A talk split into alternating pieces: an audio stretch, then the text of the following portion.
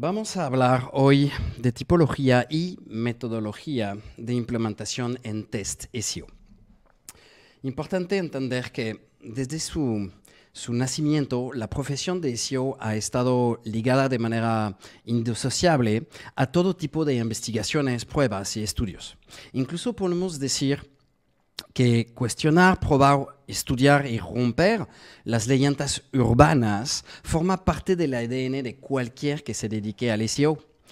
Sin embargo, debe hacerse con inteligencia y según las reglas del arte.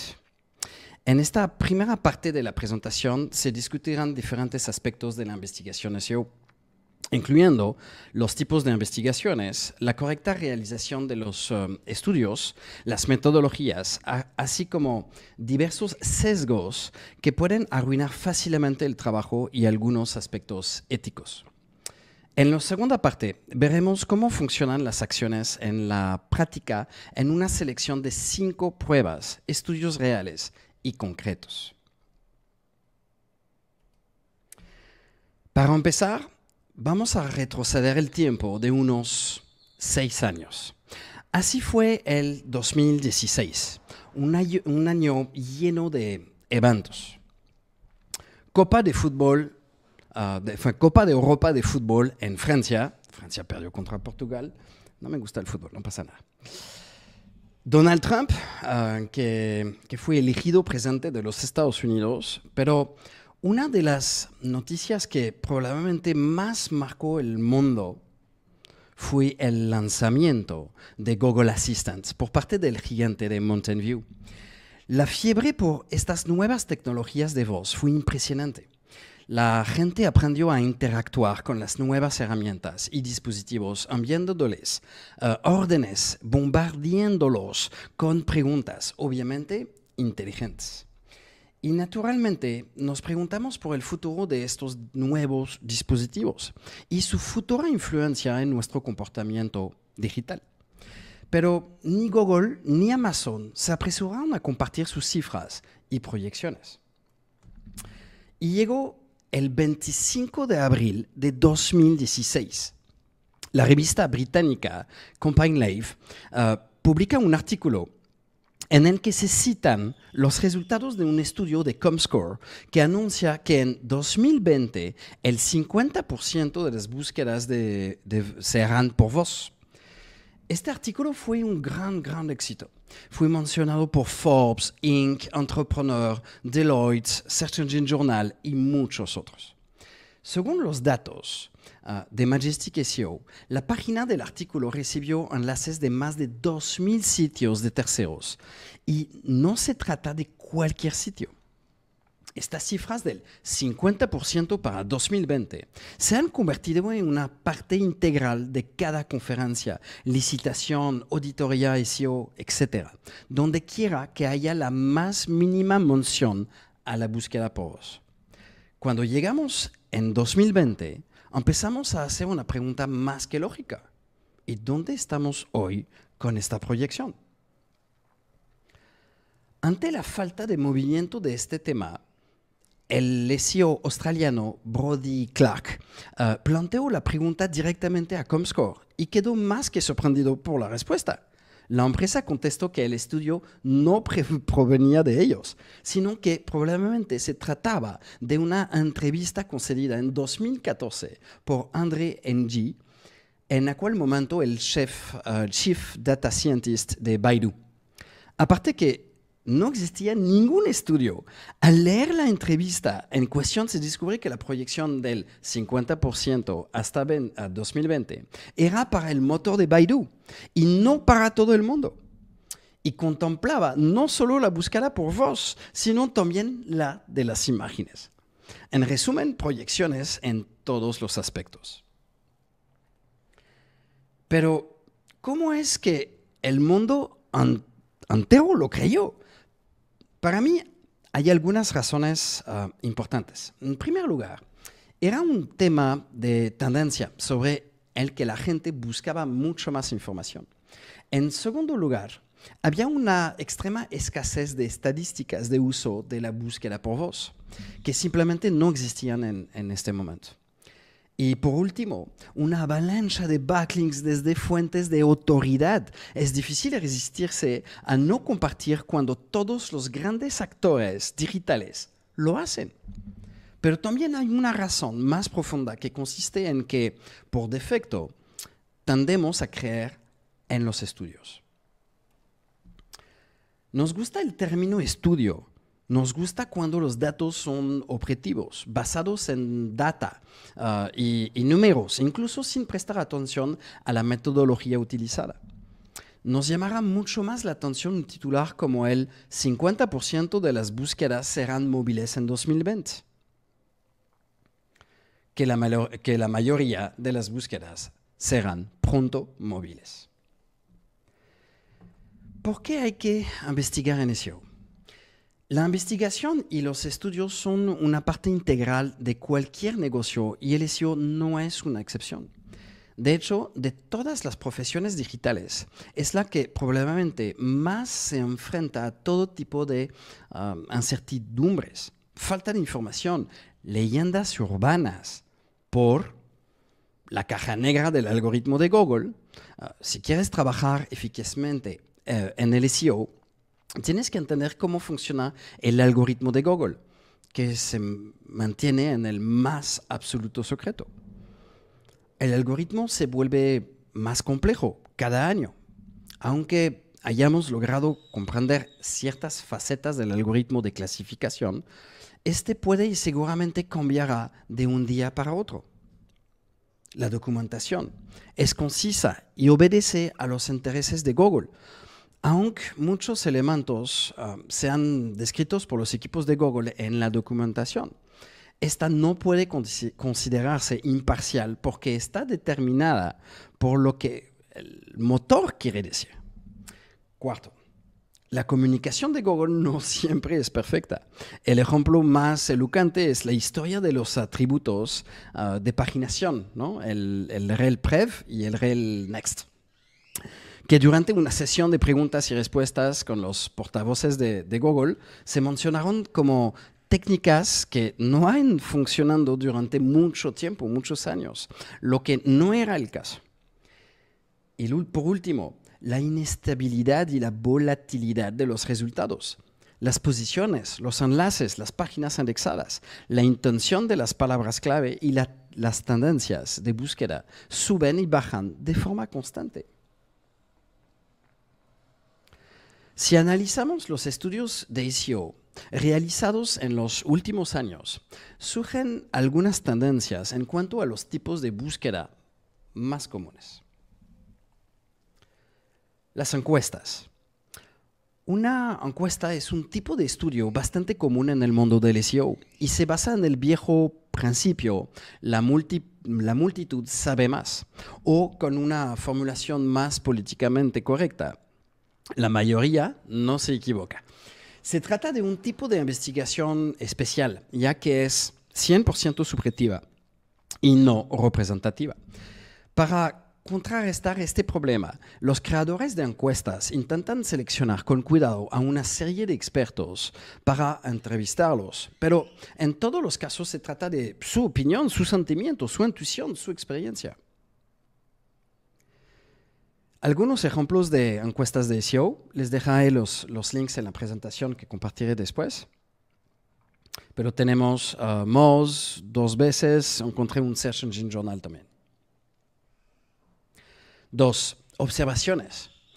La observación es el tipo de investigación más sencillo uh, y al mismo tiempo el menos fiable. Por ejemplo, al añadir un video en una página, se observa que la página aumenta en términos de posiciones en las palabras clave objetivo. ¿Significa que Google valora más las páginas con videos? Es posible. Pero para confirmar esta observación, tenemos que volver a verla en otros ejemplos con la misma metodología y el mismo entorno. Las observaciones suelen ser las fuentes de las hipótesis y el origen de los estudios más profundos. Test y experimentos.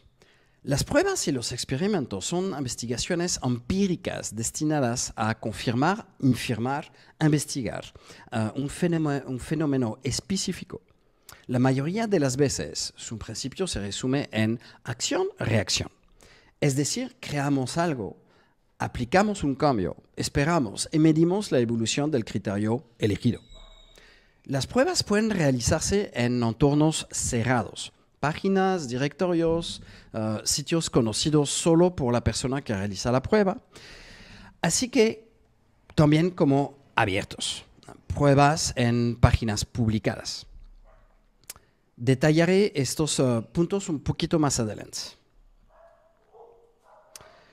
El análisis estadístico consiste en tomar una hipótesis o observación y recoger suficientemente datos para validarla o no. Por ejemplo, si queremos confirmar el impacto positivo de añadir un video en la página, repetiremos la prueba en una muestra de otras 10 a 20 páginas en las mismas condiciones. O bien, si queremos comprobar la influencia del texto de la página en la visibilidad de SEO de las imágenes de esta misma página, recuperaremos los 100 primeros resultados de búsqueda de Google, imágenes, sobre 500, 1000 ¿no? Ah, palabras claves. Mediremos el tamaño del texto en cada una de las páginas y agregaremos los datos recibidos en una gráfica. En los últimos años, los estudios de predicción SEO han cobrado un nuevo impulso. Si antes se limitaban a predecir las tendencias de la audiencia, hoy um, se, se interesan cada vez más por los factores de clasificación. Para esta tarea de predicción, específicamente, existen eh, diversos métodos y enfoques de ciencia de datos. Entre ellos se encuentran la regresión y eh, las correlaciones para las tendencias lineales y los modelos de machine learning basados en árboles uh, decisionales para las tendencias más complejas y no lineales. Acá vemos unos ejemplos de estudios de predicción, igual los deja los, los enlaces disponibles.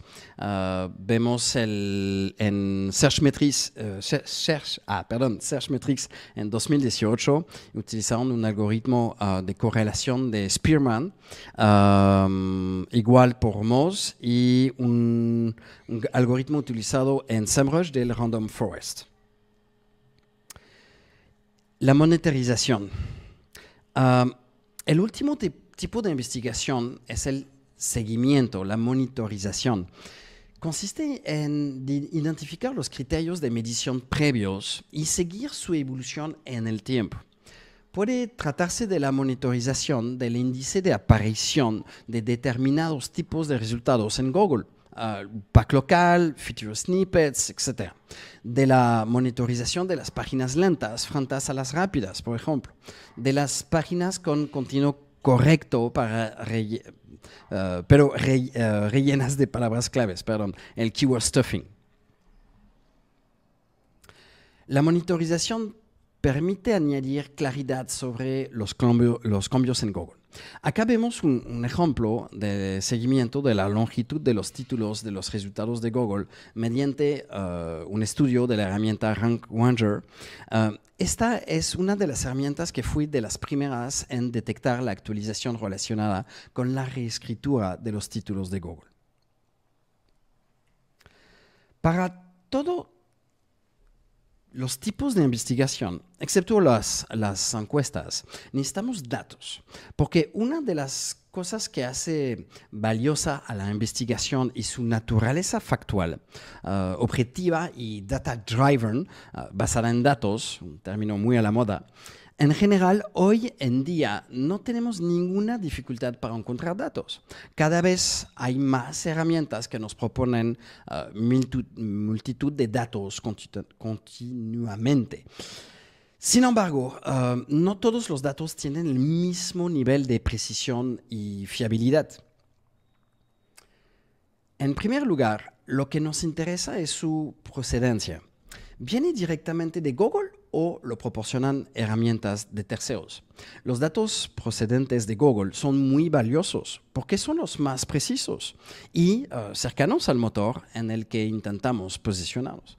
Pero Google no solo nos proporciona una cantidad muy limitada de datos y tenemos que utilizar otras herramientas especializadas. Esto no significa que sean malos, simplemente hay que tener en cuenta que Google no tiene nada que ver con ellos. En segundo lugar, es importante saber si se trata de datos brutos o de datos procesados. Los datos en bruto ah, no los sirven en su estado inicial, necesitando ser reelaborados para hacerlos hablar.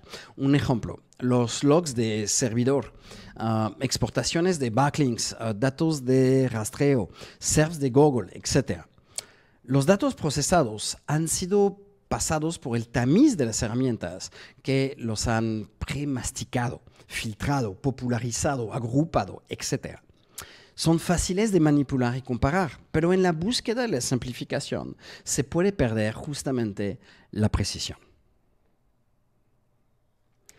Dependiendo del objeto de la investigación, los estudios y las pruebas pueden realizarse en entornos uh, de laboratorio, uh, lab, o de campo, del terreno. Un entorno de laboratorio suele cons consistir en la creación de páginas, sitios que solo conoce el organizador de la prueba. Ocultas al público, estas secciones no reciben tráfico uh, y las otras personas no pueden perturbar de forma voluntaria o involuntaria a los resultados. Establecemos un entorno de laboratorio cuando necesitamos uh, garantizar la máxima limpieza de las pruebas, sin influencias uh, indeseadas de factores externos. Para probar los factores de clasificación, uh, intentamos posicionar estas páginas en palabras claves reales o inventadas, sin ninguna competencia. Por último, la principal ventaja de los entornos de laboratorio es su capacidad de control al 100%. Vemos un ejemplo de prueba en un entorno cerrado. Imaginemos uh, que queremos comprobar si Google Boot sigue los enlaces no follow. Crearemos una página con un enlace no follow a otra página a la que solo se puede acceder a través de este enlace. Continuación, comprar, compra, comprobaremos regularmente los logs del servidor para ver si nuestra página de destino es rastreada por Google. En este tipo de pruebas, tenemos que estar absolutamente seguros de que la página uh, secreta solo es accesible a través de nuestro enlace no follow. Por eso es necesario tener un entorno completamente oculto. Algunas pruebas no pueden llevarse a cabo de manera eficaz en el entorno del laboratorio y necesitaremos un entorno de campo, de terreno. Mm, se trata de la realización de pruebas en páginas reales que se posicionan y reciben tráfico. Para un ejemplo de prueba de campo, recordemos una vieja prueba de Rand Fishking en 2014. Rand, fundador de, de Moz, realizó un estudio de caso con sus seguidores de Twitter. A las 6.03 pm, su sitio web ocupaba el séptimo lugar en una consulta, una búsqueda específica. Publicó un tweet en su cuenta de Twitter, donde tiene muchos seguidores, y los pidió a sus seguidores que buscaran la palabra clave y que hicieran clic en su sitio web. A las 9 y 1, su sitio web estaba en el puesto número 1. Esta prueba no podía llevarse a cabo en un entorno cerrado, ya que requería acciones por parte del público. Una de las principales cualidades de la investigación que valoramos es su metodología y el rigor con el que se controla. Se espera que estos dos factores conduzcan a resultados objetivos, factuales y imparciales. Para garantizar la correcta uh, realización de un estudio, es necesario elaborar un protocolo de estudio. El protocolo es una descripción rigurosa del proceso de estudio, desde el objetivo hasta la medición de los resultados. En su forma más simple, incluye uno, objetivo del estudio, una hipótesis formulada que se desea confirmar, refutar o investigar. La metodología es la descripción paso a paso de cómo se llevará a cabo el estudio. El entorno uh, del estudio. Es necesario que el estudio se realice en un laboratorio o en un entorno de campo. Uh, el criterio de medición y herramientas. ¿Cuál es el indicador, el KPI más relevante a medir? ¿Y con qué herramientas? Y la parte de reservas. Es un conjunto de uh, cláusulas vinculadas a los datos utilizados, las herramientas, el entorno, etc., cuyos defectos pueden influir en los resultados. Por ejemplo, al analizar los porcentajes de clics, el CTR, se supone que los datos proporcionados por Search Console son correctos y precisos. Esta descripción de un estudio no solo es una señal de respeto hacia el público con la que él se, va a compartir, sino que también es una forma eficaz de encontrar lagunas, incoherencias en nuestro razonamiento. El núcleo de cualquier estudio es su metodología, que a menudo se ignora al centrarse exclusivamente en los resultados. Pero la metodología es tan importante como los resultados. Veamos un ejemplo. Cuando trabajé en un estudio sobre la tasa de clic en 2018, descubrí que había al menos tres métodos para calcular las tasas de clics y cada uno tenía su propio propósito. Uno, para cada posición redondeada, um, se puede dividir la suma de clics por la suma de impresiones de todas las palabras clave y multiplicar por 100. Segundo, por cada posición se toma el promedio de los valores de CTR proporcionados por Search Console. Y uh, tercero, para cada posición se toma la uh, mediana de los valores de los de CTR proporcionados por Search Console. El primer método será el más realista, pero está, más, está muy sesgado hacia las palabras claves muy populares. Y las palabras claves más pequeñas se verán completamente ahogados, ahogadas. Pero pueden tener sus propias características de clic. El segundo y el tercer método um, conceden a todas las palabras clave los mismos derechos y valoran su diversidad. La única diferencia es que en el segundo caso, el promedio será más sensible a los valores atípicos que pueden tener algunas búsquedas.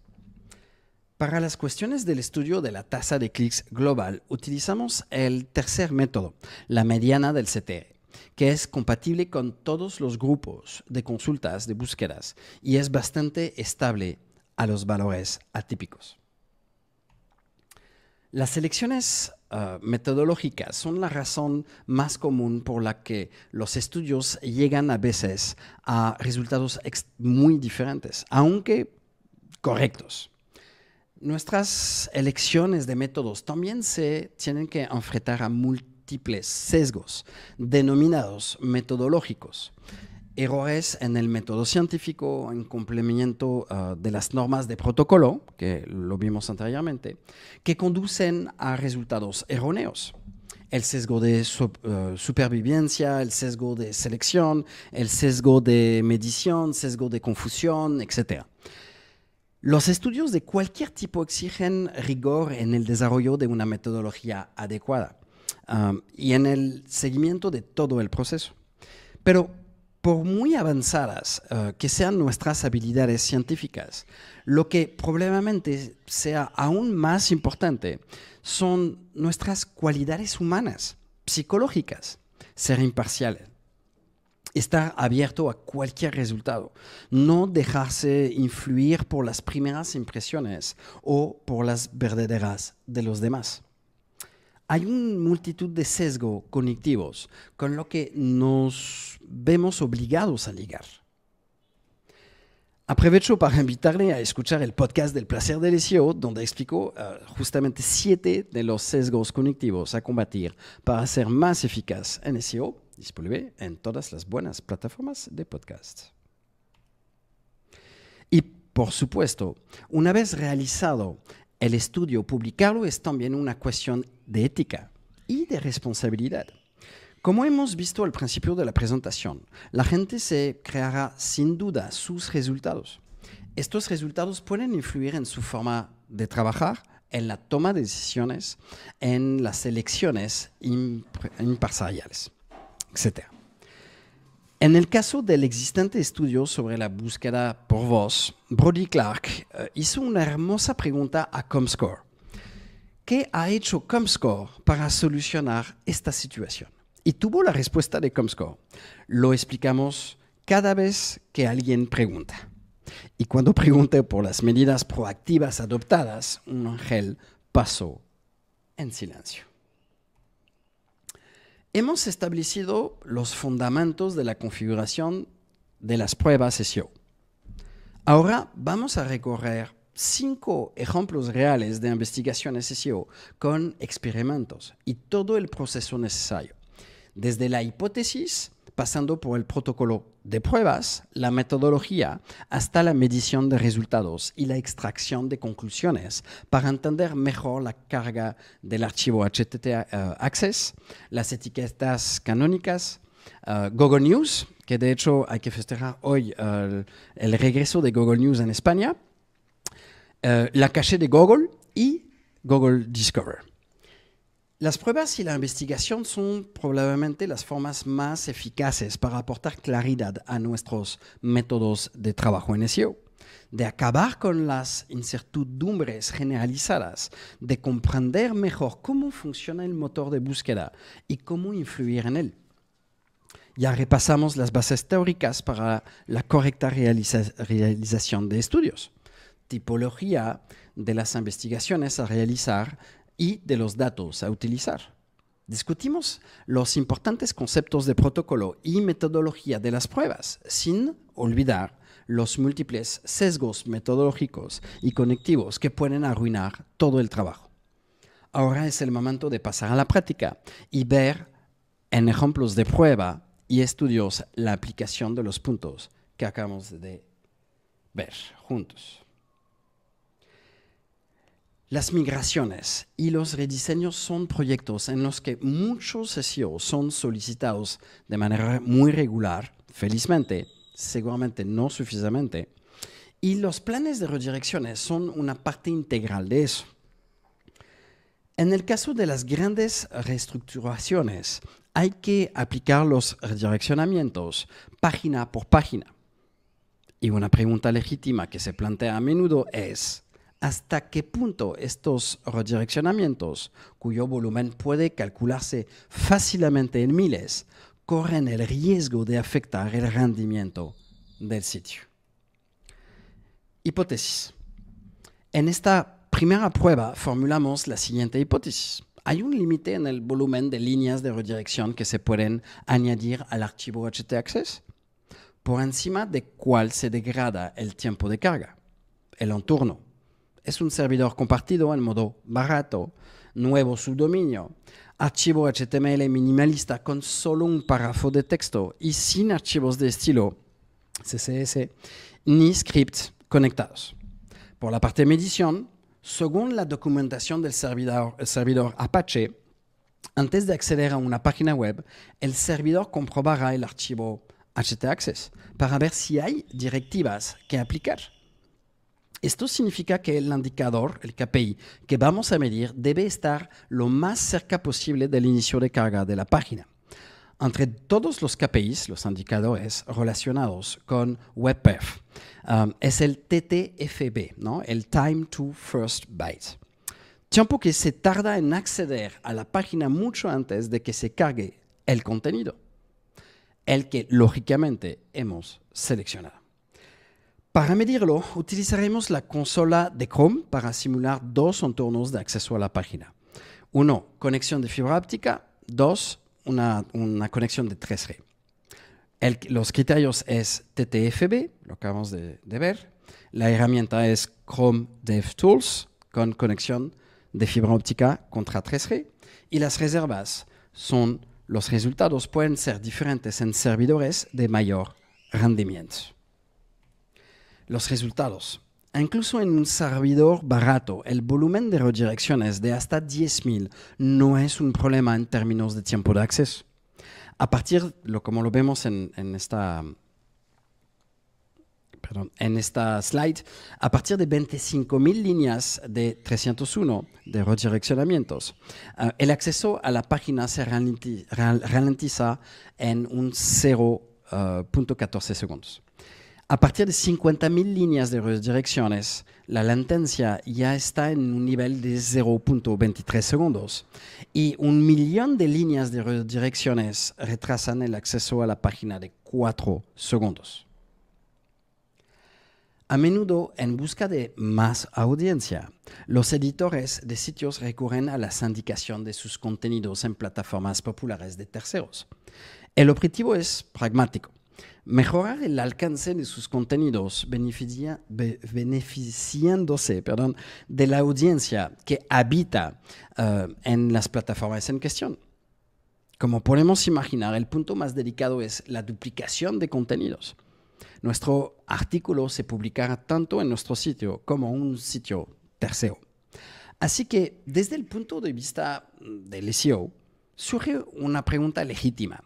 ¿Cómo aprovechar la audiencia de la plataforma a distancia manteniendo sus activos SEO, especialmente sus posiciones?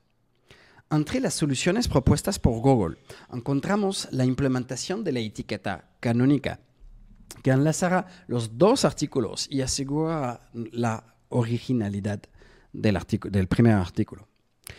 El problema es que esta etiqueta no es una directiva, como la etiqueta Motorobot, uh, MetaRobots no index, sino una sugerencia para Google que puede respetarla o no. Justamente en el canal de YouTube del placer del SEO explicó cuál es la diferencia entre directiva y indicación. Ahí la hipótesis.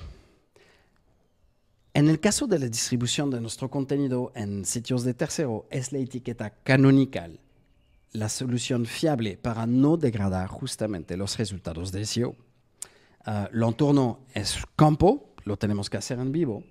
La metodología es, para estudiar este aspecto, necesitamos encontrar una plataforma que nos permita publicar nuestro contenido, teniendo la posibilidad de indicar en la etiqueta canonical Uh, la página de origen en la que el contenido ya está publicado y por tanto se considera la página original. Entre los distintos agregadores de contenido, vamos a seleccionar medium.com que cumple los criterios requeridos. Los resultados, en el 42% de los, de los casos, es la página original del artículo la que se posiciona en los resultados de Google, aquella a la que apunta la etiqueta justamente canónica. En el 36% de los casos es el artículo en Medium uh, el que se posiciona.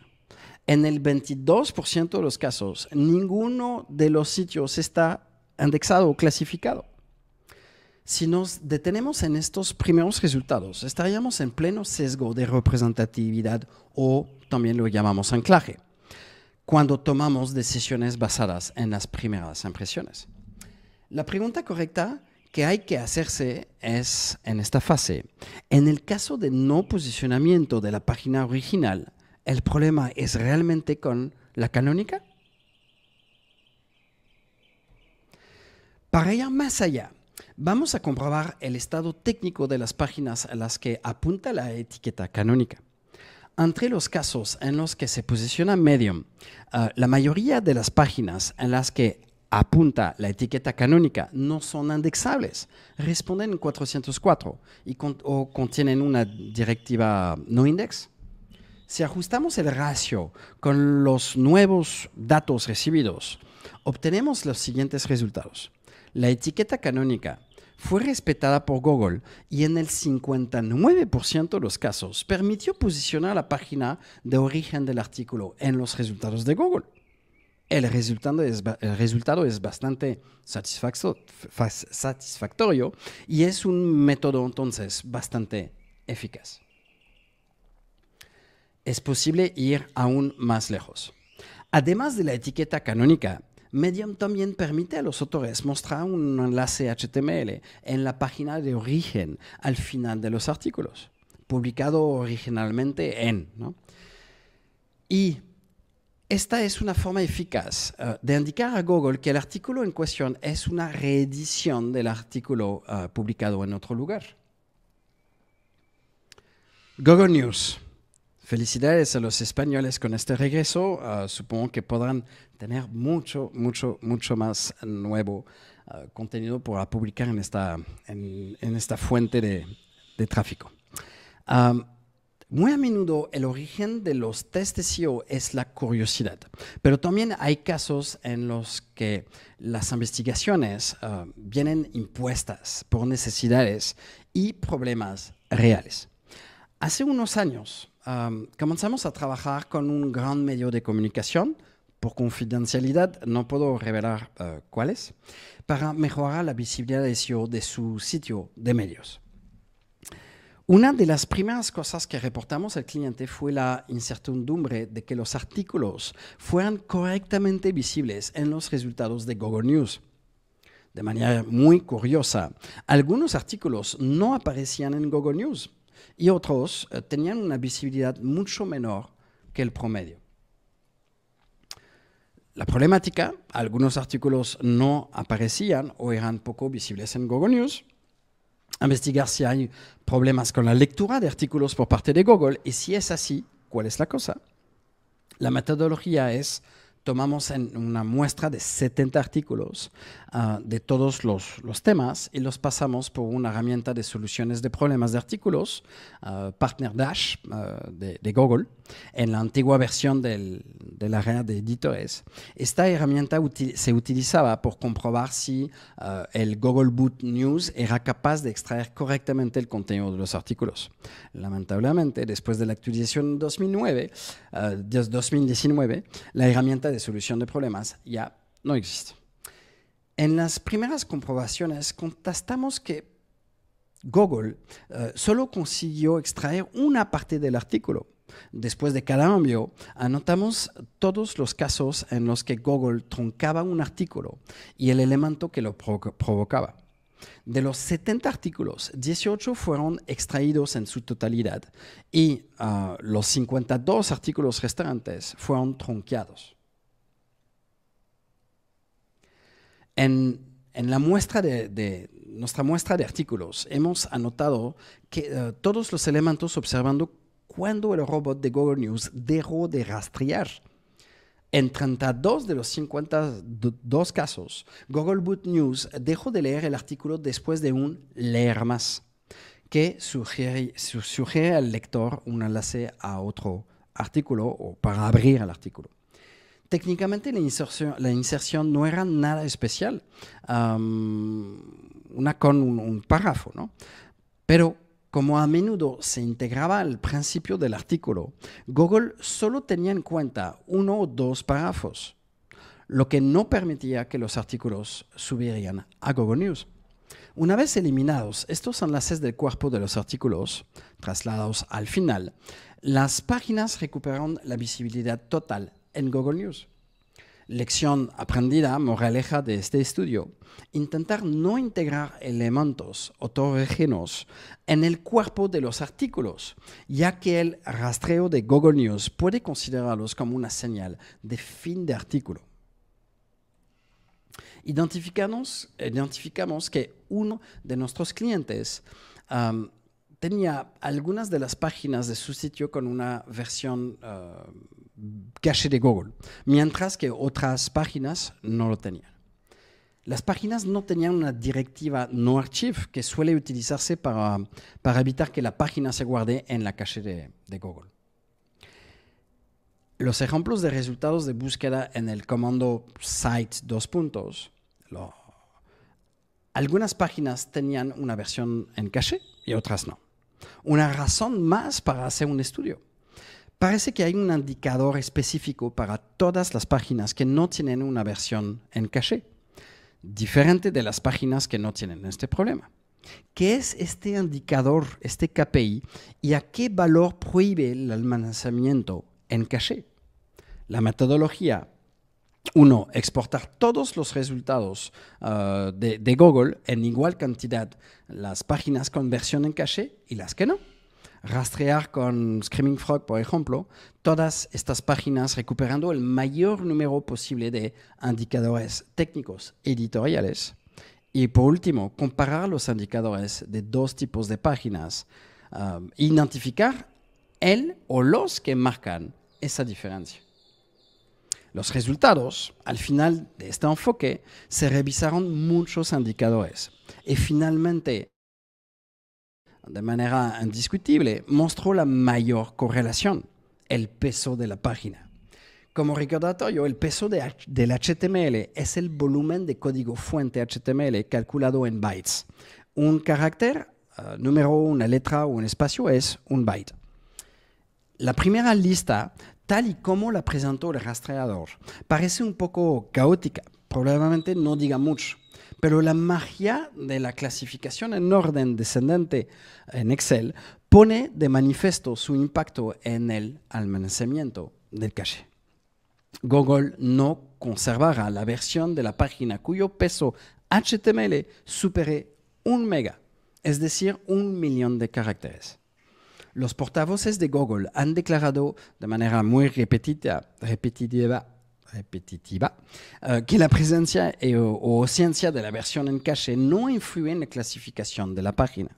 Al mismo tiempo, este estudio identificó el problema del peso de la página, que se debía a que el framework angular de ese sitio no se había desplegado de forma óptima. Lanzado oficialmente en 2019, Google Discover ha llamado rápidamente la atención por los volúmenes de audiencia um, enviados a los sitios web. Como recordatorio, uh, Google Discover es un sistema de recomendación que ofrece selecciones de páginas basadas en los intereses del usuario de Android y todas las apps de Google. Al tratarse de tráfico gratuito, Además, en un entorno de búsqueda de Google, normalmente cae dentro en el perímetro de trabajo de los SEO, o al menos de los que trabajan con sitios de medios de comunicación. Google Discover es un entorno muy especial con muchas limitaciones. Resultados 100% seleccionados por inteligencia artificial. Ausencia de palabras clave, um, clásicas sustituidas por centros de intereses. Documentación más que concisa. De hecho, las recomendaciones de Google para aparecer en Discover se limitan a crear artículos de tendencia con títulos relevantes, sin abusar, y grandes imágenes. That's it. Como Discover existe dentro de las aplicaciones móviles, es uh, imposible obtener grandes muestras de datos de diferentes sitios. Pero Google ya lanzó una API de Discover y ahora es un poquito más fácil de extraer los datos de manera rápida. Sin embargo, con todas estas limitaciones, ¿podemos por fin aprender algo sobre el funcionamiento de Google Discover? Esa es la pregunta. La primera pregunta que se puede responder con certeza es, ¿es necesario ser uh, referenciado en Google News para aparecer en Google Discover? Varias observaciones dan una respuesta clara. No. En primero, primer lugar, si analizamos las páginas que aparecen en Discover, aquí está, perdón, veremos que también aparecen en las otras palancas SEO, Google News y Google Orgánico clásico. Es solo una cuestión de trending topic. Otra prueba los e-commerce pueden ver que sus listados, sus páginas de productos, uh, pueden aparecer regularmente en Google Discover. Lógicamente, no están referenciados en Google News, no hay, no hay correlación ahí. Google Discover es un buen ejemplo de cómo reorganizando y enriqueciendo los informes básicos podemos aportar más claridad al funcionamiento de la herramienta. Por ejemplo, podemos asociar páginas con fechas de aparición, uh, de aparición en Google Discover y analizar la evolución del número de páginas que aparecen cada día en Discover.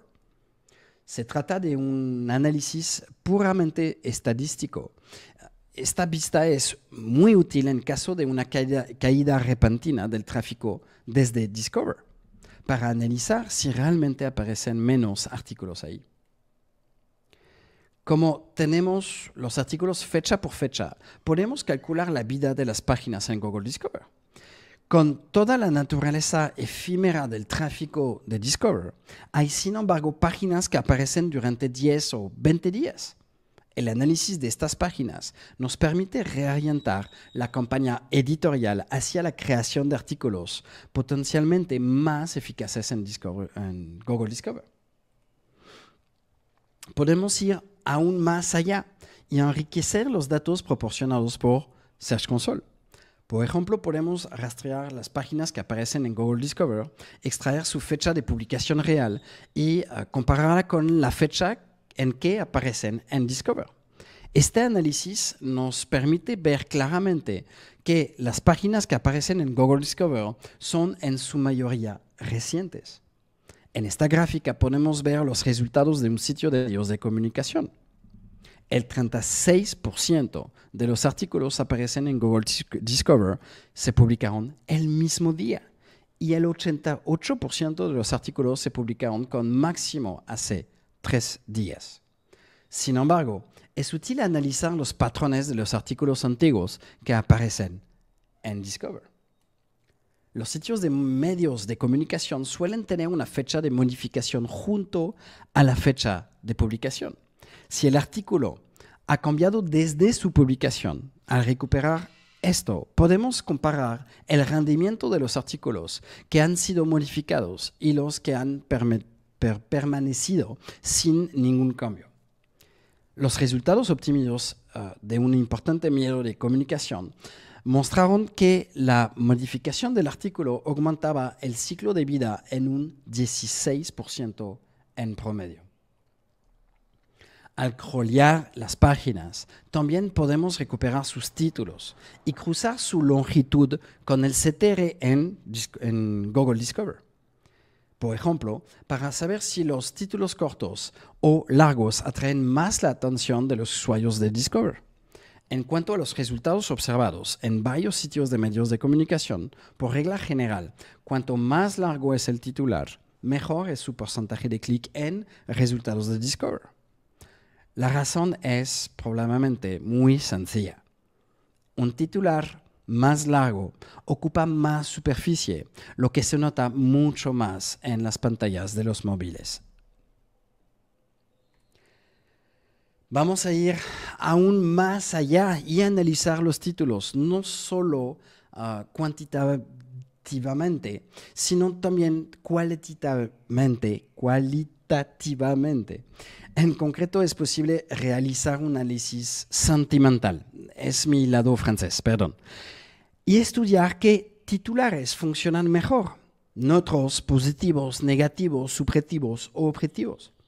Al analizar los títulos de varios medios de comunicación, se comprobó que los titulares que dan una opinión sobre un hecho generan mucho más impresiones en Discover que los titulares neutros. En cuanto al sentimiento, compartido por el titular, los resultados son menos concluyentes. Sin embargo, los titulares con un sentimiento positivo parecen funcionar mucho mejor. ¿Qué temas de artículos aparecen con más frecuencia en Discover? Como todos sabemos, Google Discover ofrece resultados basados en nuestros intereses. Estos intereses son numerosos, se cuentan por miles. Obviamente no podemos adoptarnos uh, a todos los intereses, pero podemos identificar los temas comunes que funcionan mejor. hacer este tipo de investigación ayuda a comprender mejor qué temas se muestran con más frecuencia en Google Discover. Y si un medio de comunicación experimenta un desplome de las audiencias de las noticias tradicionales, podremos sugerir, uh, sugerir al equipo editorial que se centren en determinados temas que tienen más probabilidades de aparecer en Discover. Y las cifras de audiencia proporcionadas por Google Discover son muy interesantes. Para concluir, uh, como hemos visto en los ejemplos anteriores, las pruebas y estudios SEO pueden adoptar diferentes formas y llevarse a cabo en diferentes contextos. Pueden dar respuestas a preguntas frecuentes, redireccionamiento en HT Access, confirmar o desmentir prácticas de SEO, la etiqueta canónica entre dominios, aclarar algunas de las particularidades del funcionamiento de Google para nuestros clientes, vimos el caché de Google, o quitar un poco el velo de desconocimiento sobre nuevas herramientas como Google Discover. Espero que esta presentación les motivará a investigar por su cuenta. Muchas gracias.